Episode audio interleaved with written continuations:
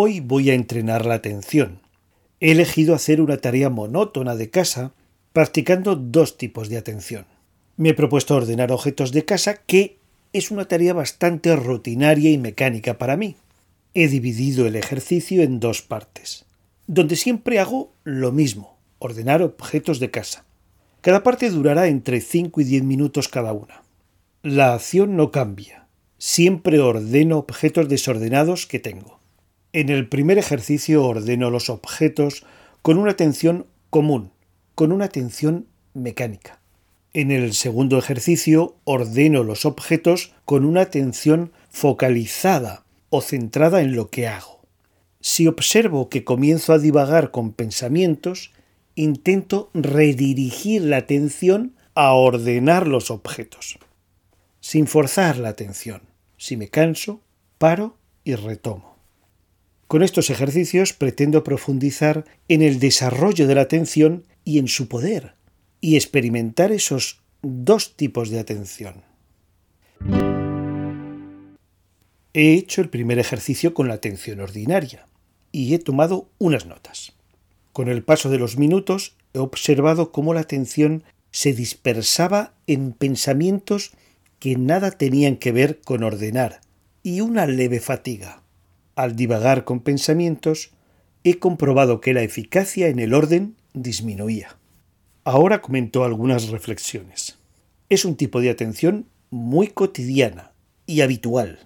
¿Cuántas veces he ordenado objetos sin saber dónde los dejaba? ¿Cuántas veces he cerrado una puerta innecesariamente? ¿Cuántas veces he ido a la cocina y al llegar allí no sabía el por qué? Sin duda son acciones no observadas y realizadas de una manera automática o mecánica. También reconozco que en mis actividades diarias hay muchos estímulos y la atención se me va a los que coinciden con mis intereses. Sí, sí, a los que coinciden con mis intereses. Esto me lleva a una reflexión. ¿Estos intereses que tengo merecen una revisión? ¿Una reflexión? ¿Fueron realmente elegidos? ¿O condicionados por las circunstancias, las modas, por las opiniones de otras personas? Parece que fuera una atención algo más consciente, pero es una atención igualmente mecánica. Con este tipo de atención me veo absorbido por los estímulos del mundo, mundo interno o mundo externo. No poseo una verdadera conciencia de mis actos y comportamientos, aunque puedo creer ingenuamente que sí tengo conciencia de ellos. Con este tipo de atención mecánica siento que todo me sucede, que no llevo las riendas de mi vida. Así pues, con la atención ordinaria no se está movido por un genuino control. He hecho el segundo ejercicio con atención focalizada, intentando suavemente redirigir la atención a ordenar los objetos si me distraía. Es un tipo de práctica atencional muy diferente a la de atender simplemente a la actividad que realizo. Es diferente a esa atención común y mecánica que he mencionado antes. Con la atención focalizada, se orienta y gobierna la atención de una manera consciente.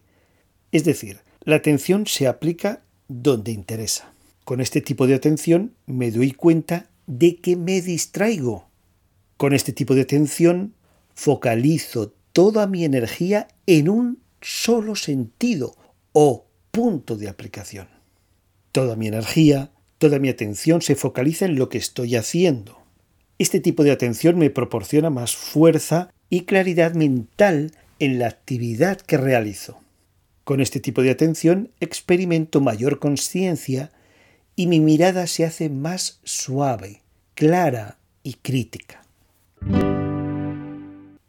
Anoto esta frase motivadora para mi práctica diaria. Focalizo mi atención en lo que hago. Repito para recordarla mejor focalizo mi atención en lo que hago. Me despido con la siguiente frase atribuida a Buda. Tu deber es descubrir tu mundo y después entrégate con todo tu corazón. Hasta pronto y mis mejores deseos para que dirijas tu atención allá donde quieres.